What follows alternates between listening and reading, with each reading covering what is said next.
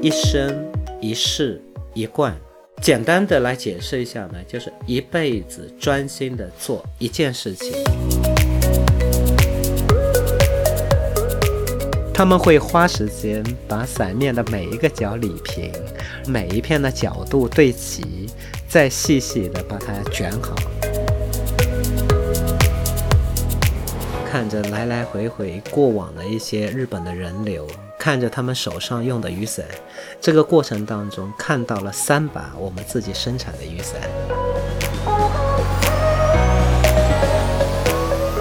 这个可能就是对匠人精神非常好的一种呼应。匠人精神是看得见的，也感知得到的。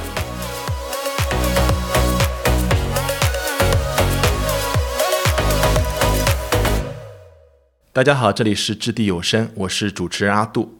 今年我们会邀请来自五湖四海的香港置地的业主和朋友们一起畅聊缤纷有趣的人生经历和体验。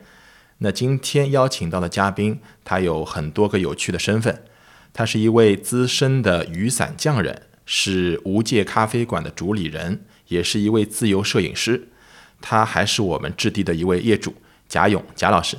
那请您来跟大家打个招呼吧。大家好，我叫贾友，现在的比较主要的身份是无界咖啡馆的主理人，然后同时做了多年的雨伞，在做雨伞之前呢，又做了几年的记者，大概这个就是我工作生活的这样的一个简单的轴线。其实您刚才说的那几个经历里边啊，嗯我觉得很特别的，就包括我们最早了解您是从雨伞匠人的这样一个身份开始的，当时其实就觉得很新鲜，嗯，因为我们都是地处江南嘛，嗯，伞也是日常经常去用的，像上海这两天天天下雨啊，嗯是经常接触的东西，所以就会觉得那么常见，就像平时吃饭喝水一样。哎，原来这东西还有专门的设计，有专门的匠人，包括看过您制的那些伞，当时觉得很惊艳。似乎平时没有人关注，嗯，哎，这个就让我们觉得眼前一亮，一个特别普遍的身边的物件，但是又可以把它设计的特别的精巧有美感啊，不知道是不是一个矛盾概念？你怎么看？雨伞本身是一个又熟悉又陌生的一个物件。我为什么要这样讲呢？熟悉是，只要每一个人在下雨天的时候，不管他手上有没有伞，他肯定会要么拿着一把伞，要么在想，我如果有把伞有多好。嗯，包括现在的年轻的女孩子，如果要到阳光下去活动，或者说要去散步，手上一般都会拿一把遮阳伞。嗯，它有它的非常刚需的属性，它有它的功能。然后同时呢，作为一把伞，它在我们的生活也好，或者在我们的本身的使用过程当中，它自然而然的会变成一种搭配或者一种配饰。嗯，一旦这个属性成立之后，每个人或多或少都会有所讲究。有时候我们不讲究，是因为我无法讲究。可能第一个我买不到好看的雨伞，或者说，哎，我觉得有一些伞可能有点贵，我也舍不得，或者我也不知道有这样的伞。那我以为伞大概就是这个样子，但是在每个人心中，我想可能都会有这样的一种想法：就如果是更适合自己的一把伞，可能会让自己看起来更有气质，或者说更优雅。或者更有腔调，嗯，就像去年底大家都非常热的在讨论的《繁花》的连续剧里面，嗯，它的有一些场景里面，一把黑伞、一把纸伞跟一个男人就这样孤单的站在街上，其实这就是一种味道。嗯，如果我们往回再去看，在英国的伦敦，这是一个雾都，同时也是一个多天不确定会下雨的地方。其实这一两百年。大家眼中的或者大家记忆当中的英国的绅士，大概就是一顶黑色的礼帽，有没有一根围巾不确定，身上一身深色的西服，然后一个黑色的包或者咖啡色的包，再加上一把直直的弯柄的黑色的雨伞，这样的一个人物形象，大概就是一个大家心目当中能想象的一个英国绅士的样子。嗯，所以伞在某一些场景里面。它会起到一种非常重要的一种配饰，同时也是一种气质的体现。嗯，一开始说伞是我们平时特别常见啊，然后好像会忽视。你刚才说了几个画面和场景，好像哎，马上就感觉会引起你的注意，甚至记住它。包括您刚才说的英国绅士的伞啊，《繁花》里面这个伞啊，我刚才又想到这个电影画面，像那个。黄飞鸿电影啊，黄飞鸿里面他的那个伞是啊，又是一个气质道具，又防身的武器，对对，又是个防身的武器，有这个画面感了。是，那这个东西您前面用个词很好，它是又陌生又熟悉的这样一个物件。是，那可能普通人他就只是日常去用而已，包括我自己，我是。属于那种我怕丢伞，因为丢三落四丢了好多伞，所以我平时不太敢带伞出去。普通人就是这样的一个感觉，不会太深入。但想问一下您，因为之前也是说是做过记者嘛，然后怎么去转行到制伞的、设计伞的这样一些工作呢？其实，在讲这个故事之前呢，我的脑海当中想到的是另外一个话题，因为有时候我们大家会讨论。对于一个人来说，他是先恋爱还是先结婚？嗯，其实这是一个很有意思的话题。是很多的人以为他们之前是经过的恋爱再结婚，但结婚之后才发现说前面的恋爱其实也不算恋爱。那之后他可能会有更好的一种互相之间的互动，或者说他会后悔说：“哎呀，当时为什么不了解？”嗯，结婚之后发现这个也不对，那个也不对。然后很多的时候，就像我们的长辈，或者说在前一辈，有一些媒妁之言，或者说有一些当时的那种情景之下的一种先结婚，大家不了解，但是结了婚之后，大家互相的了解之后，发现也能够恩恩爱爱的白头到老。嗯，那我跟雨伞之间大概也是这样，是一种先结婚再恋爱的这样的一个过程。嗯，因为雨伞是我们的家族企业。的一个产品啊，那这个是我老丈人在他非常年轻的时候就一直在坚持的一个事业，然后我当时还在做记者的时候，我的岳父。他有这样的一个企业，同时呢，作为我们年轻的一代，自己也觉得说，我们能不能在这样的一种新的事业里面，能够做出我们自己的一些成就，同时我们自己也觉得我们好像应该也要做这样的事情，也是一种传承。嗯，所以就在这样的一种环境之下，我们就来到了雨伞企业。那作为企业当中，它如果只是做产品，然后销售赚钱，这个可能只是满足了在工作当中的一部分的职能或者这样的一种认知。但在我自己的审美或者我自己的追求下面，我觉得应该还能再多做一点。嗯，不管是在它的设计上面，还是在它的开发上面，还是在产品的拓展上面，还是说这个产品背后的一些故事啊、文化的挖掘上面。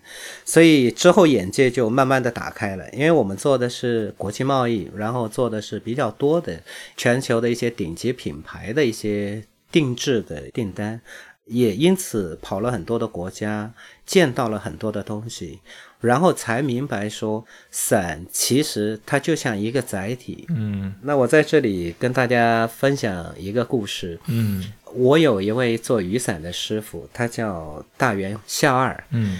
在几天前，他刚刚去世，所以前几天我正在悲伤当中。我只是发了一个朋友圈，我跟大家讲说我没有师傅了，因为这个师傅在过去的十年当中，他对我不单是非常的照顾，而且也给了我很多做伞的技艺上面的一些指导。嗯，然后同时。他还送过我一句话，那这句话呢，其实就是他作为一辈子的一个制伞匠人，他自己遵循的一种生活工作的理念，叫做一生一世一贯。嗯，这是用中文写的。嗯，那一生一世一贯呢？这句话在日本是属于匠人精神当中的一种极致表现。嗯，简单的来解释一下呢，就是一辈子专心的做一件事情。就叫一生一世一贯，事是事情的事，对，特别符合我们对那种各行各业的匠人那种理解。对呀，这个故事我讲了一半，接下来我跟大家讲讲发生在大元香二，就是我师傅身上的一个亲身经历。嗯，我的师傅是在一九六四年踏入制伞行业。因为他今年去世的时候是七十九周岁，呃，整整做了六十年。当时他刚好二十岁左右。他进入到日本在现代雨伞里面最老牌的一家顶级企业，叫 Moonbat。这家公司是一八八五年在日本创立的。那一开始呢是做一些欧洲的雨伞，包括皮草的一些输入。进口，他们叫做输入洋品。然后我的师傅在一九六四年进入这家企业，就用心的做伞，学习制伞的技艺。然后在六十年代的时候呢，日本的九州地区有一个二十多岁的女孩子，花了一笔不菲的钱。买了一把他们公司制作的折叠的阳伞。嗯，那这把伞，因为我们今天是个音频节目，我也没办法把图片给大家看。待会儿阿杜，我可以给你分享一下。好好好，您 描述一下。在六十年代的时候，这把伞是一把以粉红底，上面是碎花的，骨架是一把钢制的三折骨架，嗯，看起来非常轻盈的一把雨伞，很符合日本在三四月份樱花季出去赏花的时候用的这样的一把伞。然后当时日本的阳伞其实还是挺贵的吧，作为职场人士来讲，很有可能要十天到半个月的收入才能买一把伞，所以这个女生她很用心的在打理、在保护这把雨伞。嗯，你知道吗？这个故事在当时还没有结束，大概过了五十年，大概是二零一五年左右，我师傅有一天上班，他的同事转了一个快递的。包裹给他，他打开之后，发现里面是比较旧的一把伞，但打理的非常的整齐。里面还有一封信，这个信的主角其实就是五十年前当时买伞的这个九州的女孩子，在她差不多快八十岁的时候写的一封信。哇，她说：“我很感谢做伞的。”这个公司跟这把伞设计的设计师跟做这把伞的匠人，因为我很喜欢，而且这把伞确实非常的棒，它陪了我人生的五十年。那今天我把这样的一个感激重新献给你们公司，谢谢你们！哇，我鸡皮疙瘩都起来了，真的鸡皮疙瘩起了。就是这样一个故事，然后当天因为我在京都，我们师傅公司的本部叫 Glory，在那边已经有一百多年了，在他们老的办公室里面，我师傅把这把雨伞打开，嗯，撑起来跟我讲这个故事的时候，他的眼角也有泪花了，哇！因为你知道吗？这把伞当时就是我师傅做的，所以他印象非常非常深刻，哇！对。有一些东西，它背后承载的一些感情，非常的细腻，非常的温和。嗯，它没有说非常膨胀或者非常激烈。对，但是它慢慢的浸润到你的生活当中。一旦多年以后，我们回头去看，包括我今天在想这个故事的时候，因为已经是七八年前了。我都有一种感同身受的感觉，我觉得这个可能就是对一个匠人，或者说对匠人精神非常好的一种呼应。匠人精神是看得见的，也感知得到的。嗯，你刚刚说的这个感觉，为什么它特别能打动人？我就想到这个伞，它既是一个工艺品，它精美。耐看，而且它有实用性。没错，如果它不是实用性的话，我相信就没有办法穿越时光去承载这个东西，可能就挂在那儿了。是，而且五十年能够保养得好。对呀。其实这个背后呢，我们现在拆开来看啊，有几个概念。第一个就是工业设计的概念，就任何一个产品，哪怕是自然产生的一个东西，比如说一块石头，它本身并不是一个工艺制品，但是呢，我们的祖先把它打磨做成了刀具，或者说耕田的一个犁，它就会变成一个工具。这个背后是带着一种很朴素的工业设计的概念，就是我要。用什么做成什么样的东西，拿来干什么用？它背后其实是这样的一套连续的思维。嗯，这个思维在几千年前的先人当中，不管是我们中国人，还是说全世界其他的一些优秀的先辈，大家都会有共同的这样的一种初始的状态。那慢慢的随着社会的发展，随着人类的进步，包括从第一次工业革命、第二次、第三次，大家熟知的身边的工具会变得越来越精细，或者说越来越先进、越来越现代。包括用了电器，包括用了网络，包括用了大数据，包括今天我们在看 AI。包括最近我们大家在热传的 Sora 类似的东西，就一步一步的会把我们生活当中的每一种的需求，会有一种非常有效的补充。嗯，那这是关于功能上面。嗯，然后第二个呢，我们从民间艺术角度来讲，它本身又带着一些自然的气息，跟人可能几千年来基因里面，我们自己会打动自己的这样的一种基因的记忆。一旦这个东西背后浸润着很多。手工的成分，嗯或者拙的成分，或者说我们能够认知到的、看得到、摸得到的一种人类在上面打磨工作的留下的痕迹的时候，它会带着另外一种感动。嗯，对。这样的感动在我们中华大地上很多，在我们周边的这些国家很多，特别是我们的邻国，在日本，这个崇尚匠人精神，包括他们有很多的手工艺，到今天虽然多年前学习了中国，但是还保留的不错的一些技艺上面，能够体现的淋漓尽致。嗯，人的手工。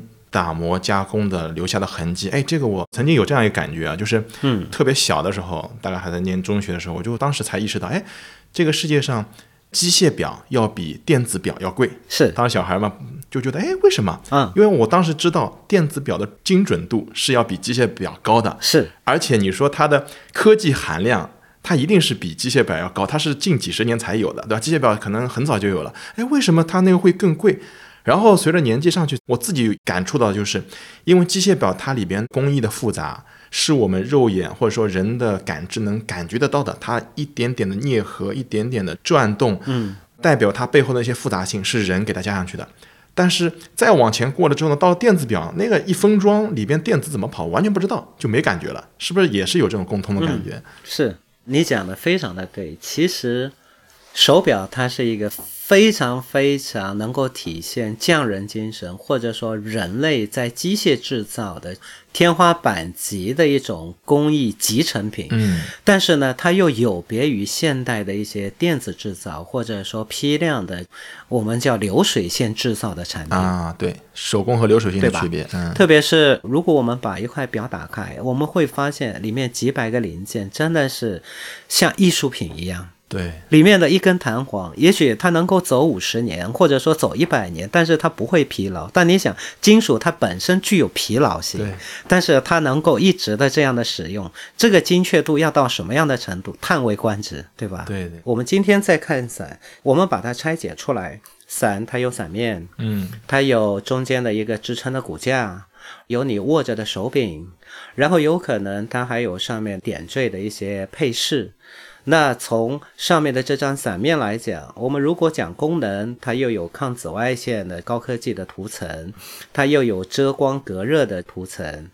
然后纺织的面料，它本身有它的密度的一个防水功能，然后它有视觉上的颜色或者说花型的一种感受功能，同时它还有跟你手接触的触觉的感受，嗯，然后有你把雨伞打开跟卷起来，你跟它之间的一种互动的这样的一种呼应，然后伞骨。它又决定了这把雨伞的尺寸跟它的结构，比如说它是折叠伞还是直骨伞，你使用的时候是轻还是重。这个伞骨它是什么材质？比如说它是钢铁骨架，还是铝合金骨架，还是说它是一种新型的复合的玻璃纤维，还是说更高级的航空材料的一种碳纤维？嗯，还是说我们可能会用到更高级的？就像今天大家在看 iPhone 十五里面有用钛合金的一些材料，其实伞骨里面也有用钛合金。哦，就是大家可能没有。感知到说一把雨伞为什么会那么复杂，会用到那么多的材料？对，那手柄又会有一个更有意思，因为它跟手之间其实是有一个呼应功能。比如说你的手是多大，这个手柄的尺寸是多大，它是什么样的材质？比如说它是金属材质，那它跟你的手的接触是冷冰冰的。如果它是一种树脂的材质，稍微温和一点，还有自然材料，像用竹的材料、用木的材料、用藤的材料，可能很多的人没有买到过竹子手柄或者说藤的手柄。嗯，那我可以跟大家介绍一下，在日本。有一类的产品，我们叫百货店里面的高级的阳伞，嗯，它用到的手柄有一部分是马六甲的白藤。哦，那马六甲的白藤呢，它是来自于马六甲海峡，就是马来西亚这一块，东南亚包括印度尼西亚这一部分。然后这样的白藤，它本身是一种材质，是一种藤，它必须要在自然生长二十年左右，达到它的直径、它的粗细够用，达到它的韧度跟强度。然后还要经过几年的一种手工的处理，阴干啊，包括里面的一些定型啊，再来雕刻，运用到雨伞上面。就我把这个过程讲完，大家去想象这样的一个产品的时候，就觉得哇塞，这个东西第一不便宜，嗯。第二这个东西肯定很酷，因为在很多的高级的阳伞或者高级的一些绅士伞里面，一旦用到马六甲的白藤，就意味着这把伞用人民币来算，至少是一千人民币以上。如果上面再加上一些品牌，比如就像英国的可能两百多年的老品牌，不管是 Fox 也好，还是 SBB 也好，可能一把雨伞就要三千。人民币，嗯，就像我师傅大元先生他创作的一些孤品级的产品，汉威在六本木有一家全球唯一的专卖店，可能一把雨伞就要五千人民币或者一万人民币。哇，这个就是艺术品了。对，它其实一半是工艺品，那一半的。其实一旦用到了这个手柄之后，它又会反向的要求其他的材料。第一，达到能够非常非常稳固的让你多年使用而不至于损坏。第二，上面的设计都会非常的精细，工艺也会达到接近匠人的一种完美等级。同时，它还会提供多年的这种服务，比如说你的雨伞哪个地方被勾伤啦，或者说哪个地方折断了。这个品牌只要它还在它的生命周期里面，你可以找到它，让它帮你免费的修理，帮你维护啊。那应该那么贵？是啊，我稍微能够体会得到，包括您说的它的那个手柄，用专门的藤去做，哎，这马上就像。AOP 产地确定那些东西，哎，马上就感觉就上来了，对吧？你看过一部电影吗？就是《皇家特工》，它有第一啊，看过，对对对，对，前面想说电影场景还有这个。这里面的一把雨伞，那把雨伞其实就是英国的一家两百年的传承的一家老牌的雨伞企业，叫 SBB，其中很经典的一把伞，它的手柄就是马来西亚白藤。马六甲白藤哦，对，这个伞它那个道具还是专门讲究的。是这把伞就是一把正宗的古典的一把绅士伞，手柄就是白藤手柄。哦，有讲究，我回去再去看一下。因为前面您说这是日本制的，然后是马六甲地区产的，我以为它只是。东亚或者东南亚风格的那种伞，原来它在英国制伞里面也是用的。对，这两百年来，有一些的材料，它是全球顶级的一些品牌或者说一些匠人公认的好材料。藤就像马六甲的白藤，它经过二十年生之后，它的密度、跟它的韧度、跟它的强度，甚至超过一般的金属。哦，如果你有一把白藤的手柄，我相信这把雨伞可能你不一定保护的好，可能已经损毁，但是这个手柄还是好好的。哦，这个讲究。如果说这把雨伞它其他的材料都用得上，跟白藤能够匹配的这样的材料，这把伞你可以用一辈子，你可以传给你的孩子。啊，所以前面说的那个伞能五十年保养好，它底子也得好。对，它的底子也要好。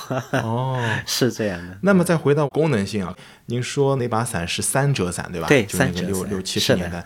我记得我妈妈曾经跟我说过，她说她年轻的时候，她是五十年代生人嘛，她说她年轻的时候有一把可折叠的伞，当时非常珍贵，因为小巧嘛，好像就说是日本进口的。但我不知道这个所谓的折叠伞，什么二折伞啊、三折伞，它有没有什么讲究？我先说说我自己直观感受啊，因为我自己出门前面说不太愿意带伞，就怕丢伞。太长柄的呢，我觉得实用能撑，但是不方便携带。嗯，方便携带的折伞，我丢过一把二折伞，丢过一把三折伞，丢过一把卷的特别小，女孩子带的那个像铅笔一样那种伞，但那个伞又太小。所以我有的时候在想，有没有那种伞可以再折小一点，索性能塞我裤兜里，那我肯定不会掉了。所以这个有没有讲究？有讲究。我们来做一个想象，伞当你打开的时候，你在伞下面，其实就是一把伞给你创造了一个独立的空间，对不对？嗯，对。如果从科学的角度来讲，一把雨伞遮挡的遮雨面积或者遮光面积，其实就是这个伞面的一个投影面积，对，是不是这个意思？对对。好，那一把伞它的伞面的多大，其实跟你的伞骨多长，它之间是有一个逻辑关系的，对不对？对。我们就这样讲，因为正常的成人，就像我跟你这样的男生，用一把。雨伞的话，它大概的半径要达到六十厘米，然后它的弧度半径要达到一百二十厘米，它的投影面积要达到九十八厘米左右，这把雨伞才适用，就是我们才刚刚够用。嗯，但是呢，这样的一把雨伞，如果是一把直骨伞。就意味着我缩起来，它的中间的伞面的长度就是六十厘米。嗯，如果我再加上手柄前面的长度跟伞尖尖的长度，就意味着这把雨伞差不多有八十多厘米。这是一把很有气质的雨伞，但是呢，对于一般的人来讲，这把雨伞又不太好带，是不是？是。好，在十九世纪，英国人发明了现代的雨伞之后。差不多在一八六零年到一八八零年，在德国人开始制造的时候，就发明了折叠伞。全世界第一把的折叠伞是两折伞，大概是一八八零年左右。嗯，为什么呢？我们现在去看说一把雨伞有多短或者多小，我们回头可以去看我们现在的电子发展背后的一个摩尔定律，就说。我们在事物的发展当中，它会有一个向前推进的这样的一种力量，但是从零到一是非常非常难的。嗯，对。就你可以想象，在一八八零年以前，大家只有纸骨伞的时候，谁能想得到说一把雨伞能够做成折叠的？对，能想到的人不简单。第二，能做出来的人也不简单。是。然后这把雨伞呢，它背后其实还涉及到很多的一些知识。今天我们把它分解出来的话，它有空气动力学，它有表面的一些防水的科学。我们讲折叠的结构的话，它还有一个支撑的交叉结构，就是你打开的时候你要缩下来，它中间是要有关节。对不对？嗯，好，那把两折伞缩起来的时候，就意味着我把伞面缩折，原来的六十公分的雨伞，我大概可以缩成三十多公分，因为我的中棒可以缩短一半嘛。但我有手柄的长度，有尖尖的长度，加起来就是四十多公分，那这把雨伞就比较方便带了。好，当人类世界有了一把两折伞之后，三折伞就自然而然会发生，对不对？对啊。于是，在一九一零年左右的时候，人类世界就开始有了第一把三折伞啊。那这把三折伞当时的长度大概是二十七八公分哦，已经很短了。嗯，哎，已经很短了。到今天为止，其实我们自己的公司已经发明了目前在全世界最短的一把雨伞。是六折伞，六折，对，骨架六折。当然呢，因为六折伞其实使用有一定的难度，因为它折叠的越多，就意味着你的伞面互相交叠的越多。对，那整个雨伞在折叠离它的伞面的时候就比较的不方便，你就需要花很多的心思。那这样的一把雨伞最短，我们已经可以做到十二点五公分。十二点，你可以手比一下，就是比你的 iPhone 还要短两公分。哦，那那个就是我理想当中可以塞就是你理想当中可以放到裤兜里的一把雨伞，居然真有，对吧？嗯，好，如果你要放到裤兜里，那我们还得解决一个问题，就是你用完也可以随时放到裤兜。但是雨伞用完是湿的，是不是？对对。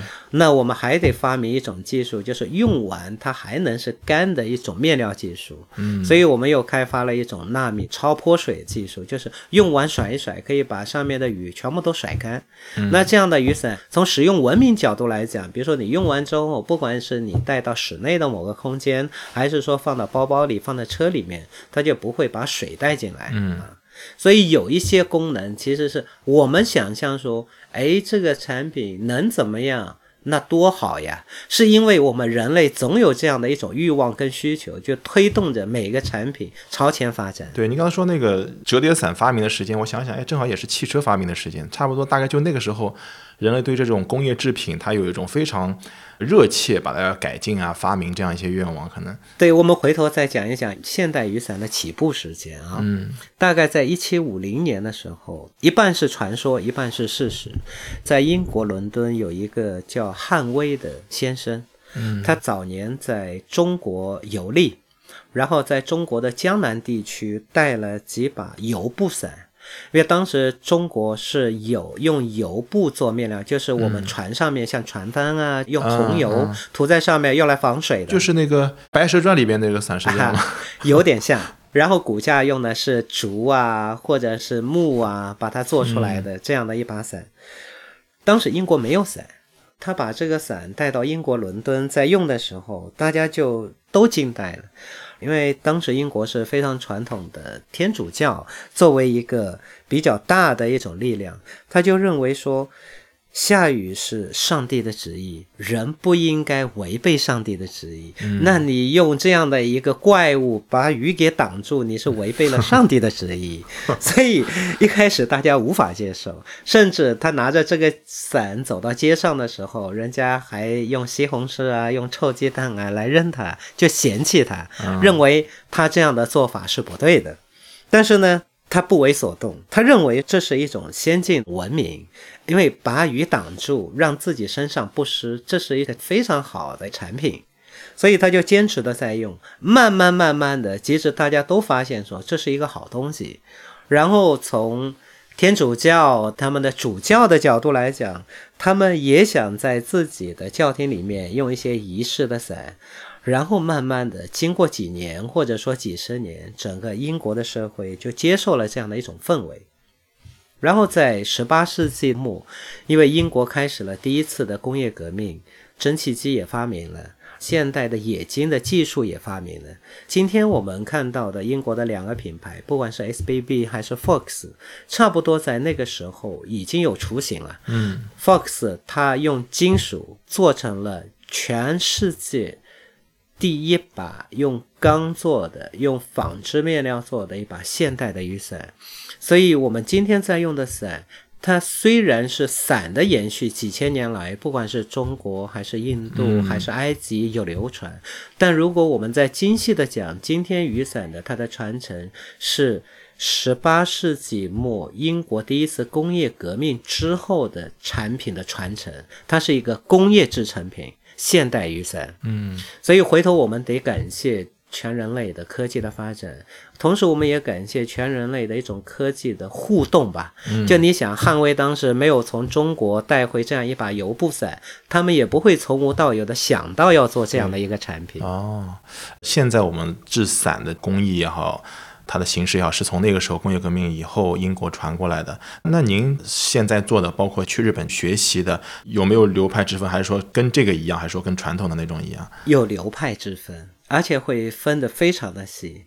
其实最老牌的，作为英国，它一直有传承一个流派。不管是今天聊的比较多的，像 Fox 这样的一家企业，你如果能够看到它的雨伞，基本上都是很经典的一些细长的直骨伞。嗯，英国的这个流派在日本还是非常好的被传承，包括德国后期的工业制造的一些半自动的、自动的这些雨伞，在日本也比较好的被传承，然后在。日本呢，因为你知道，日本是一个匠人国家，它本身是一个很细长的岛国，从北海道也好，冲绳也好，因为它里面其实是有很多的小的地域。所以雨伞在日本的流派当中，比如说它有大阪流派，它有京都流派，然后它有江户流派，它有九州流派。日本会把它分得非常非常细。嗯，您刚刚说有那么多的一些传承啊、流派那些东西，我相信很多细节普通人是难以理解，哪怕看了都不太能理解。有没有一些比较简单、普通人能看得出来，但是它从流派也好，从它制作也好，还蛮讲究的，或者能够嗯有点意思的东西跟我们分享分享呢？这样。因为我跟你还能够视频嘛，那今天就满足你的一个视觉享受。哎，好好。大家可能只能靠想象。好好，我拿一把伞给你看。好的。这是一个木质的盒子。哦。这两把伞是在二零一五年的时候，当时我师傅送给我的礼物。是一次实验，然后同时也是全世界到目前为止在工艺上面，包括在产品的制作上面最复杂或者说最高级，同时也是最稀有的两把伞。你可以看看啊，这个上面它有文字，叫做金伞。金伞呢，我解释一下，其实就是京都流派的一种伞，啊，就是京都的风格的伞。嗯，这支雨伞制作于二零零几年，哦，到现在为止差不多是接近二十年左右吧。是京都阳伞工业协和组合，这个组合创立五十周年的一把纪念伞。当时只做了两把样品，不好意思，我给大家描述一下这个盒子，我自己感觉像里边可以拿出一把剑，拿出一把宝剑那种盒子，对我现在拿出来，其实就像一把宝剑。哎，真的像宝剑。嗯，因为外面我们都很细心的套了两个，这个地方用的是一块棉布的一个布套，下面用的是一个绒布的一个手套。其实这把伞打开是要戴手套的。哦，哎，这手柄很长，感觉是吧？对，哦，这把伞为什么说它的流派特征非常明显，同时它又是日本制造的顶级的一个工艺品呢？我从伞面开始介绍一下。嗯嗯，这个伞面虽然是黑色的，但你细细的看，上面是有暗纹的有。花纹，有花纹的，这个花纹的纹样呢，是日本非常经典的一些花纹纹样，不管是里面的一些小菊花纹也好，还是说里面的一些线条纹也好。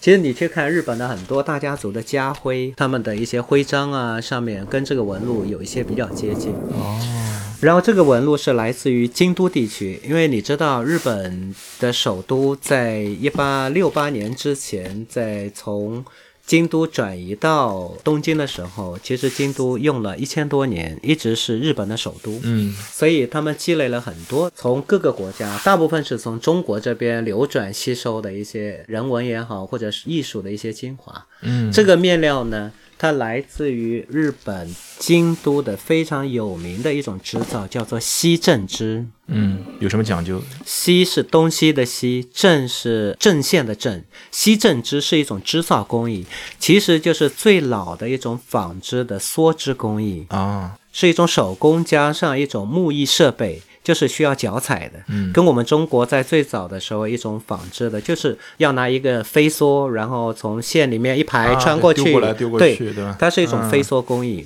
哦，然后最早的手工制造的，然后这个面料呢用的是真丝，真丝，对，，用的是真丝材料，就是蚕丝。真丝这个东西可以做伞，我没可以做 没反应过来。对，所以回头我们在想说，伞的面料到底是什么材质？其实它没有定论，是什么材料，只要你觉得适合的，嗯做出来也能够成立的，那它就可以。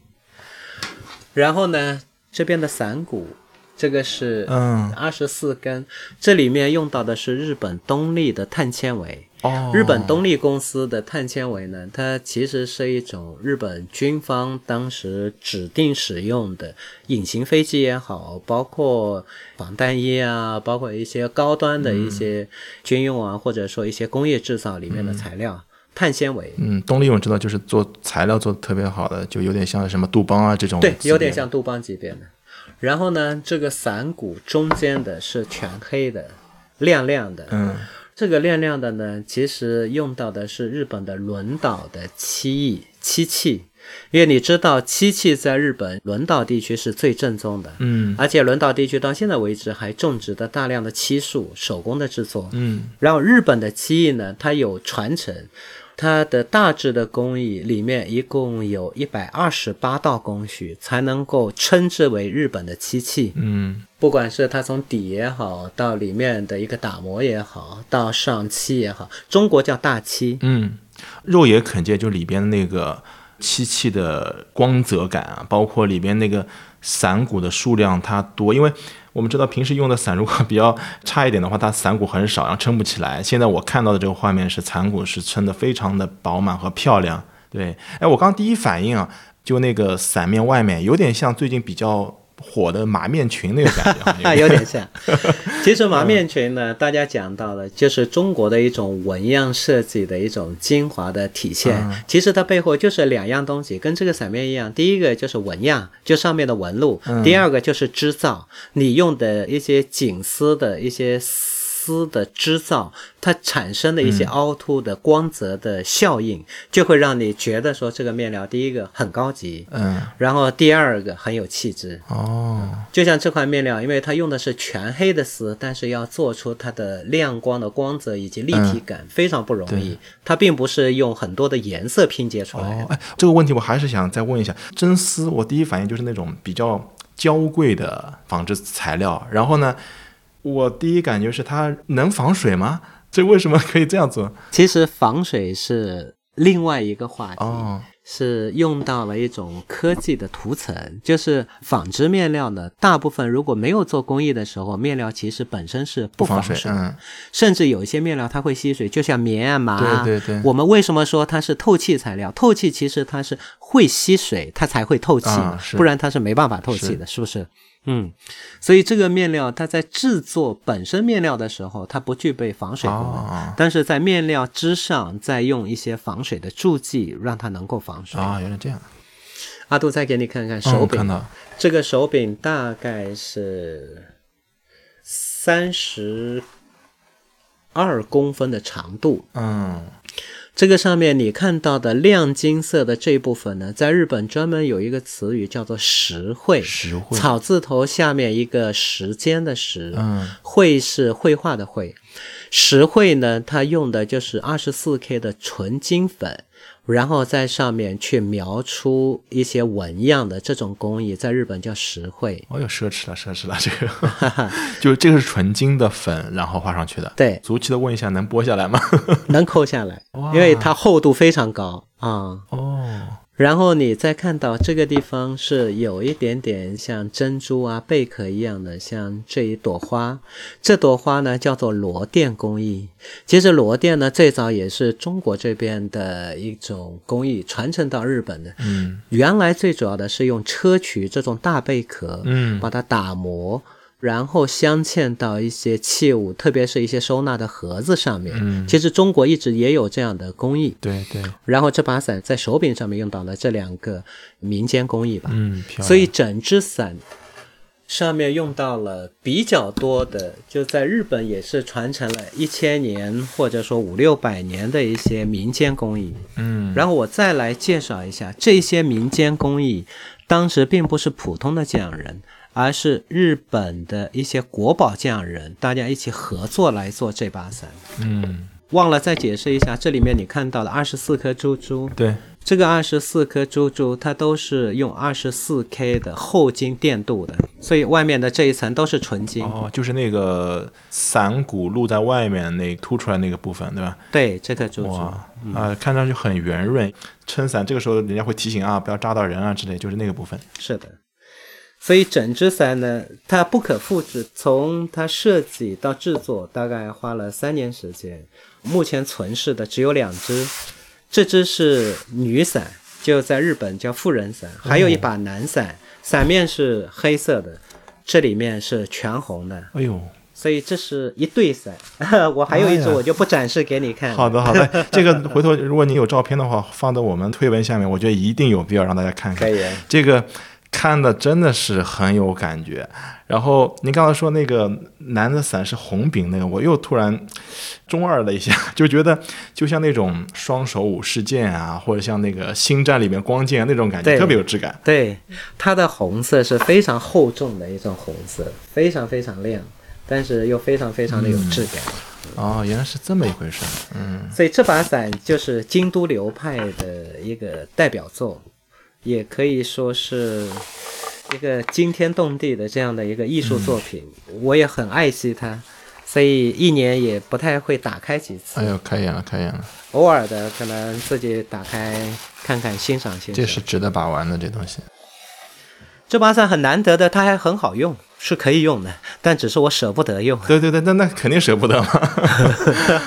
我刚才想到，因为今年春节刚去了那个法国嘛，在那个荣军院里边看到像那个亨利四世他的那个配件，一看是确实能用的，也是像那把伞的感觉，上面都是有纹路啊，有宝石啊，什么镶在那边，但是看上去也不影响它的那个战斗的功能。是，嗯，真的有必要回头请您把那个照片放在那边。我觉得，呃，我的这个词汇是很难去形容好它的美妙的。太美了。嗯，真的是，真的是。哎，那我就好奇了，像我是今天第一次看到伞可以做成这个样子的，您当时是怎么想到要去日本去学习这种伞的？是什么时候看到这种样子的伞呢？其实呢，是因为我们自己的企业也好，我们自己的业务发展也好，选择了跟。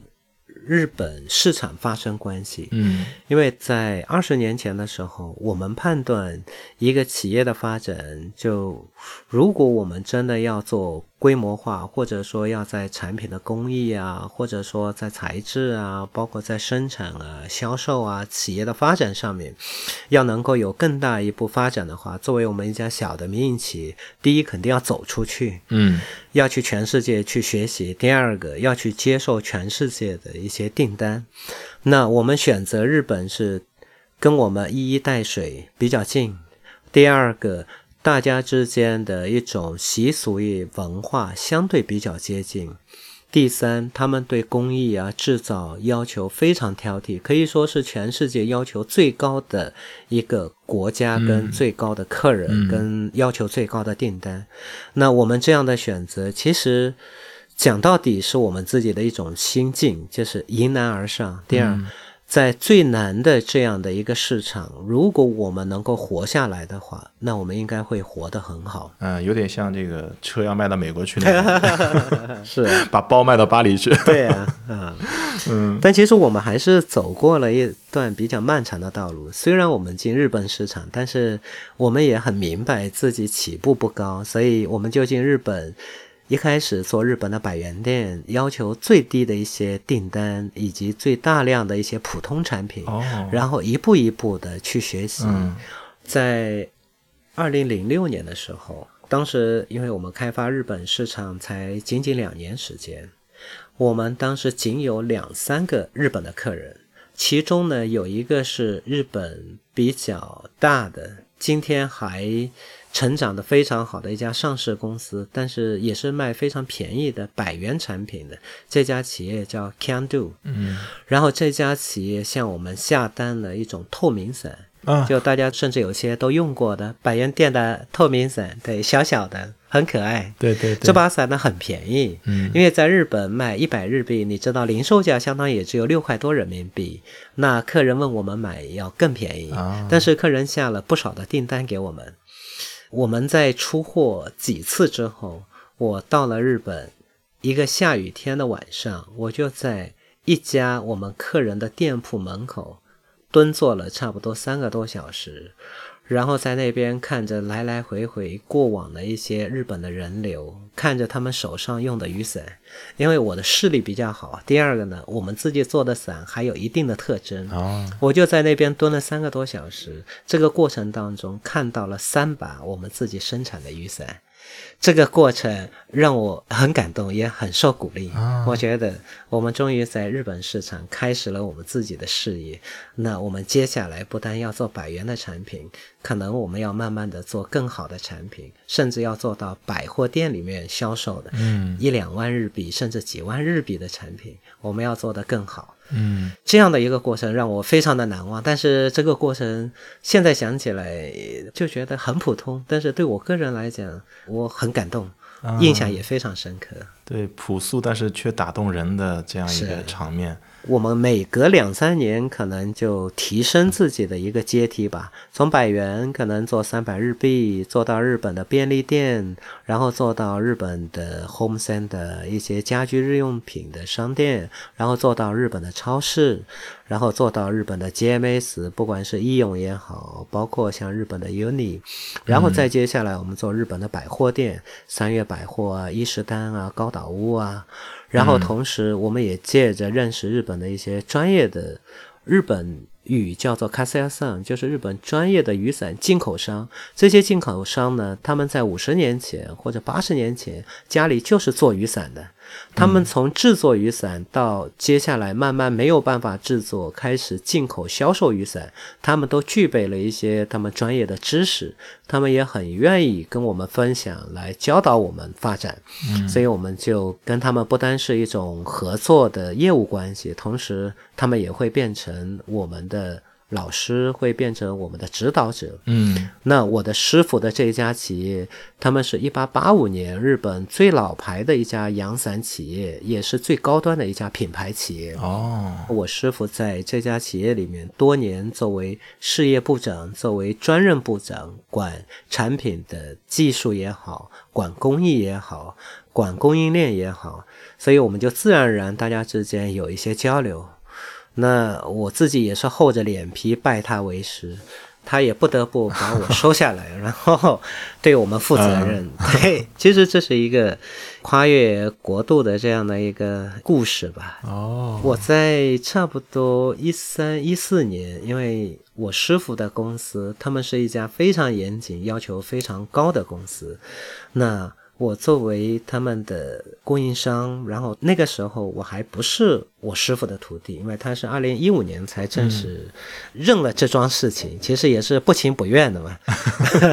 他给我提了个要求，他说：“你如果真的要用心的学雨伞，你必须到京都来，因为。”我师傅的公司，他们是日本仅有的在日本还有自己的雨伞工厂的这样的一家品牌公司。哦，所以我就跑到了日本的京都一个比较偏远的小村子里。嗯，然后我一进门，我看到的是一幢非常旧的房子。那这个房子呢，是我师傅他们的雨伞的工厂。就非常的不起眼。如果在中国我们来看，这样的房子真的比比皆是，甚至我们都看不上。但当我打开这样的房子，因为就像我们的救灾用的，或者说临时房一样，就日本的农村的房子你也知道，看起来很轻巧，但打开之后，里面非常的干净。嗯，然后呢，我看到的几乎都是满头白发，因为这个企业里面的员工最年轻的五十八岁。年纪最大的 七十几岁我都忘了。我师傅 他是属于管理者嘛，他不是现场制作雨伞的。一共有十六个制伞的匠人，都老先生。一个是专门剪裁的，一个检查面料的，两个粉伞的，还有三个是用来拼接伞面的材料的。就让我看着非常的被打动的是。第一，他们年纪真的不轻了，都是白发苍苍的。第二，他们都非常的有活力。哦。然后在他们手上的这些雨伞呢，非常带感情，因为很小心翼翼、轻手轻脚的，每一个角角落落都放得非常的平整，放得非常的整齐。我也看了他们的台账，都做得清清楚楚，每一码布、每一根线都记录得一清二楚。就这样的一种工作的态度以及工作的状态。让我很受感动。哇，哎，这个我我甚至觉得有点不真实感，就像那种艺术加工出来，哇，里面有全是白发苍苍老者在做这样的一些事情。他们非常自豪，就他们这样十六个人，他们每一个月能够做六千只的顶级的百货店的雨伞。哇，那不容易啊！然后每一只雨伞的零售价都是一万日币以上到五万日币之间。那你可以算算，其实这十六个老年人，他们一年的。销售的收入是不低的，他们创造了非常大的财富，产值很高。他们他们做的雨伞虽然量不大，因为货值高嘛。哦，真的是什么武侠小说啊，这种里面讲全是白发苍苍老者，然后内力深厚，在那做那些高档的艺术品。哎，我的师傅呢，他特意的在这个两个礼拜里面把他的师兄带过来了，他的师兄年纪比他更大。我再跟你讲讲，就是我师伯的故事。哇，他们也是京都人，然后他的太太是一个非常可爱的一个小老太，年轻的时候应该是个很美的姑娘，因为她到年纪大了也很优雅。然后我师傅第一次先带我去他的师兄那边去拜访的时候，我到了他家，其实就被他家的场景给惊呆了。嗯。他们只有两个人在做雨伞，而且是从头到尾的制作完整的一把雨伞。他们做的其实就是日本可以说是全世界最顶级的品牌，叫汉威。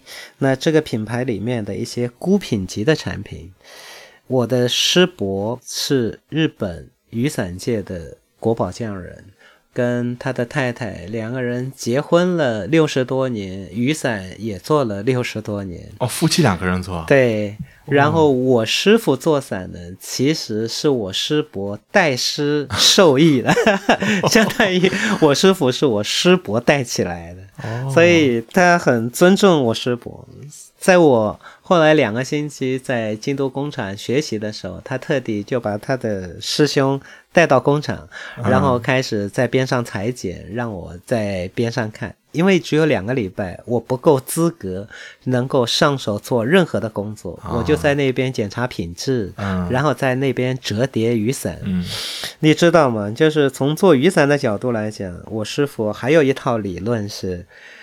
要做雨伞，你首先得会卷雨伞。其实这个是我们目前大家用雨伞当中比较忽略的。嗯，卷雨伞呢，它背后有几个概念。第一个呢是尊重产品，嗯；第二个呢是去感受产品，嗯；第三个呢是让产品处于最美的一个状态。因为雨伞当你买来的时候，它都是卷好的。但是当你开始用过一次两次的时候，很多的人可能就把它揉成一团，不知道怎么塞。所以其实这个在日本或者说在匠人眼中，这是不可想象的事情。他们会花时间把伞面的每一个角理平，每一片的角度对齐，嗯，再细细的把它卷好。嗯，在卷之前呢，这把雨伞得先晾干。嗯。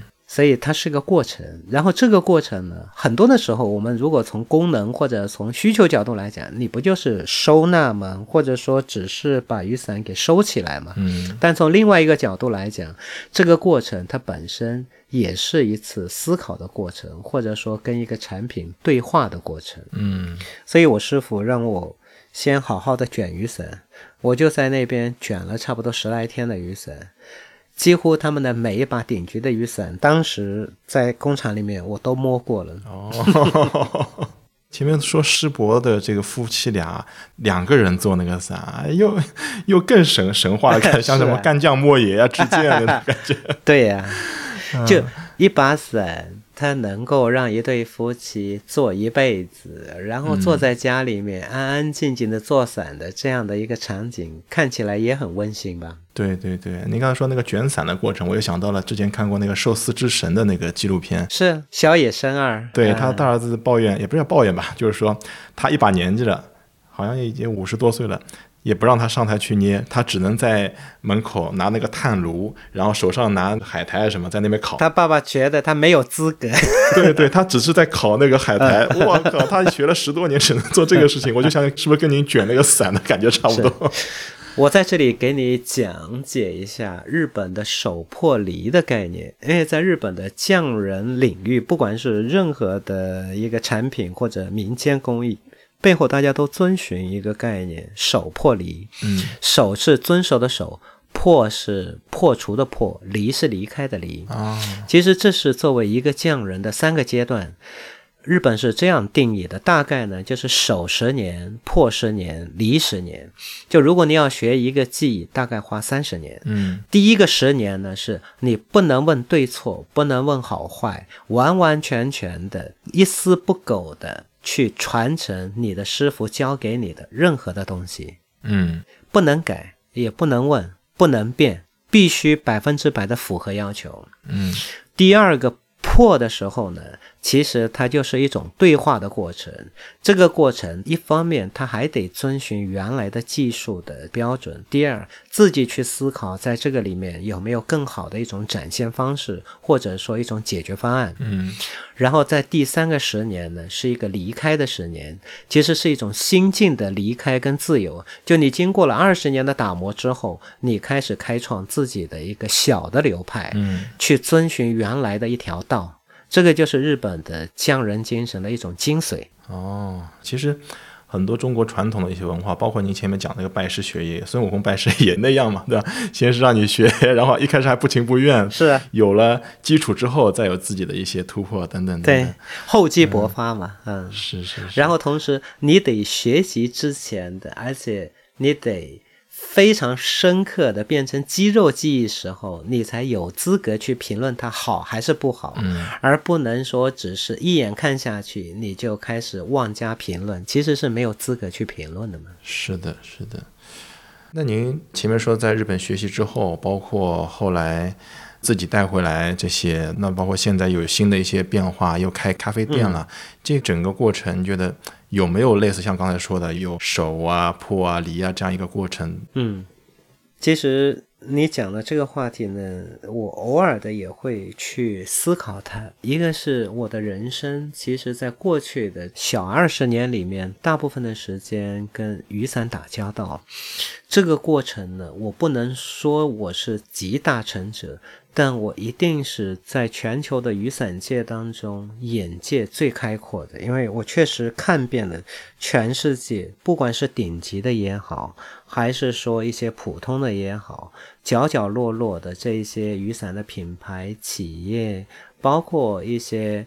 记忆，包括一些材料，包括在这个过程当中的体验跟尝试，也很幸运能够跟着一个日本叫伞神的这样的一个师傅，能够学习，包括他能够传授他自己最精华的一些他的认知跟他的感悟。那这个过程其实带给我的很多的时候，他。不单单是运用在雨伞或者我们自己的生意跟工作上面，当然雨伞我们还是在探索，我们自己也有自己的一些品牌的产品，现在正在尝试。我甚至也把我们自己品牌的某一些开发的产品放在咖啡馆里面，跟大家来对话。嗯当然，有些朋友说有些产品太贵，但我只能讲说这个产品。它只有这样的价钱才对得起它的材质跟工艺。嗯我们当然也会做一些符合一般大家去使用的价位的产品，但因为我有自己的多种追求，嗯它不单单是一个销售，那同时也要满足我自己作为一个匠人的顶级的工艺或者材质的这样的一种追求。嗯那第二个，在咖啡馆这样的一个新的一种尝试下面，在咖啡店开之前，其实我也拜了一个师傅，因为我在做任何一个事业的时候，我可能有的一个习惯是，我想去找寻这个业界当中。不管是口碑也好，品德也好，还是他的专业技术也好，相对顶级的一个前辈作为我的引路人，我觉得这样的话，第一，我可能会事半功倍，不走弯路；第二个呢，我总有一个就像灯塔或者明灯一样的前辈在前面，能够激励你，同时能够鞭策你。因为这样的前辈一般要求都比较高。对自己、对别人会比较挑剔。第三，他不会讲情面。那这样的一个前辈对我来讲是比较受用。啊所以我当时也非常幸运，能够找到一个从国外学习回来，在国内现在非常有名声，而且同时他的出品也非常棒的一个烘焙大师。原来在杭州开咖啡馆。甚至包括现在咖啡界里面 CBC 全国冠军的某一个咖啡师，也是他的徒弟。那我拜他为师之后，我就拜托我这个师傅，请他来帮我们管理我们的出品的标准，不定期的给我们提要求。嗯所以我们的无界咖啡馆虽然开业才半年多，但很神奇的是，有说我们贵的。也有说我这个人不太好沟通，有时候会对别人比较挑剔的；也有说我们咖啡馆样子感觉不像一个咖啡馆，但从来没有一个人说我们的咖啡不好喝的。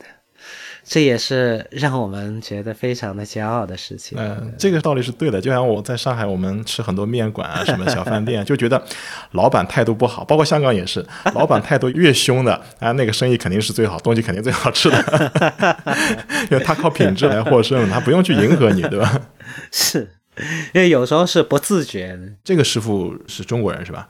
他是中国人，啊然后他自己是北方人，但是啊在杭州待了接近二十年。哦他从瑞典学成咖啡回来，在杭州当时是在体育场路开了第一家咖啡馆，叫 Cave of Memory。这家咖啡馆在当时杭州精品咖啡界里面是非常有名气的，也做得非常的棒。嗯，可能是您的个人的一些习惯或追求啊，都是去找一位师傅，然后找一些传承，然后把一些好的东西推广出去，让我感觉是那种，你虽然之前是研究散，包括现在也在做，然后现在又开始新的这个咖啡店，隐约感觉有一些一以贯之的没有变的那些东西。对，我觉得其实有一些东西，我想跟大家讲的比较有意思的，又比较玄的，我我把它称之为是运气，嗯或者是缘分。嗯我觉得缘分是存在的。如果我们说这里面有哪一些相似的，或者我在坚持的，就像我刚才说的，我希望我做某一件事情的时候是认真的、专业的，遵循它本身的这件事物的基本规律的，然后同时有前辈带领的，其实是这样的一种认知跟准备，让我也在寻找过程当中能够遇到了这样的师傅，嗯就是这样的一种对自己的一种追求吧。嗯，那如果是这样的话，我在预想啊，咖啡可能不像伞那样，你要有那么多的手工你要去摸索，是不是？接下来还会有新的挑战，让您去追寻一个啊，我要拜一个师傅再去什么？接下来做什么有想过吗？暂时没有。我觉得咖啡是这样，因为阿杜，你可以有空常来我们的咖啡馆。好呀，首先呢，我可以这样讲：如果你想找寻自己最喜欢的咖啡的风味，你可以在我们的咖啡馆能找到；如果你想每天喝到口味不同的咖啡，然后喝一辈子呢，你也可以在我们的咖啡馆能实现。哇，那么丰富，我可以这样讲吧，就是我把咖啡或者咖啡馆里面的某一些东西，跟我当时做雨伞，或者说我做其他的产品，甚至我以前做记者，做了一些自己的认知的一些提升。打个比方，我会把一杯咖啡拆解成它里面需要若干个步骤，每一个步骤它需要有若干个参数跟若干个要求，然后我就会用这样的一种数学模型去计算说，最后它会等于多少的可能性。然后我会从每一个步骤里面的最合乎规律的，或者说最不合乎规律的点里面去做实验。嗯比如说，我们就讲一杯美式吧，其实就是水加意式的特浓的咖啡的混合物。嗯。那这杯咖啡呢，首先它得有咖啡，嗯。咖啡呢，它来自于全世界不同州的某一个地区的某一个庄园的某一个豆种，嗯。对不对？嗯好，接下来呢，它还有它的前处理，比如说它是蜜处理，比如说它是水洗，比如说它是日晒，比如说它是天然的厌氧日晒，还有一些是人工的厌氧日晒。那再接下来，咖啡呢，它还有烘焙的一些要求，比如说它是极浅烘、浅烘，有一些是中烘，有一些是深烘。然后豆子呢，它又分裸豆，还是说你这个是阿拉比卡，还是说你是现在比较流行的龟夏，还是说是阿拉比卡里面的某一些变种，不管是西爪还是其他的一些品种。然后接下来呢，每一个地区的它的水土不一样，比如说肯尼亚的豆子、埃塞俄比亚的豆子，还是说你是危地马拉的豆子，还是哥伦比亚的豆子，甚至越南的豆子，或者说云南的豆子。那再接下来呢，这个豆子它本身的熟成的过程当中，你本身的挑选是否精细，是否在它完全成熟的时候采摘。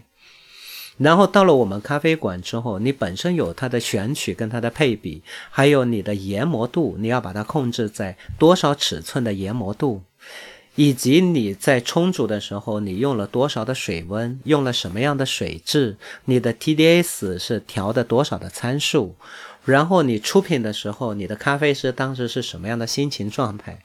这个消费者的客人当时是什么状态？今天是什么样的天气？然后咖啡馆现在放的是什么音乐？这个环境是什么样的温度？就是这些参数加起来，任何一杯在任何的时候，它都有不同的感受。哎哎，我觉得像您这样的人很值得我们学习或者说借鉴，就是你一直会有追求，一直会有往前看的一些新的东西，因为它有意思，对它好玩。对对对，我比较好奇的是，它永远有挖不完的一些内容跟可能性，然后你永远有自己可以做的实践以及尝试，你可以永远跟别人有一种新的互动，或者说有新的话题。这个是能够打动我们，让我们这一辈子过得不会太无趣的一些内容。是的，是的，所以现在能想象得出您做那么多事情，有那么多有趣的身份啊，背后都是这样一个观念或一条路在那边往前一直在走。然后前面被您打动那个伞啊，我相信那个伞我估计我是买不起。然后这个 咖啡呢，听听，我想应该还喝得起吧？没问题。嗯，咖啡馆的伞有一些你也买得起，但有一些我也不一定卖。你可以过来来欣赏欣赏。好好好，接下来有机会过来的时候，一定到您店去拜访，欢迎去喝喝咖啡，看一看您的伞。欢迎，非常感谢啊，今天花了您那么多时间来聊了这个伞，然后一开始对我来说是一个陌生的一个，纯粹是好奇的一个感。感觉，然后发现啊，它的背后的道理，对我们去接触新事物，应该也会有一些新的启发。是非常感谢。今天我们还是老规矩，会抽奖，所以呢，请大家在评论区留言，我们会抽取幸运的听众来发放奖品。今天我们的掷地有声播客就到这边，谢谢大家收听，感谢，感谢，感谢。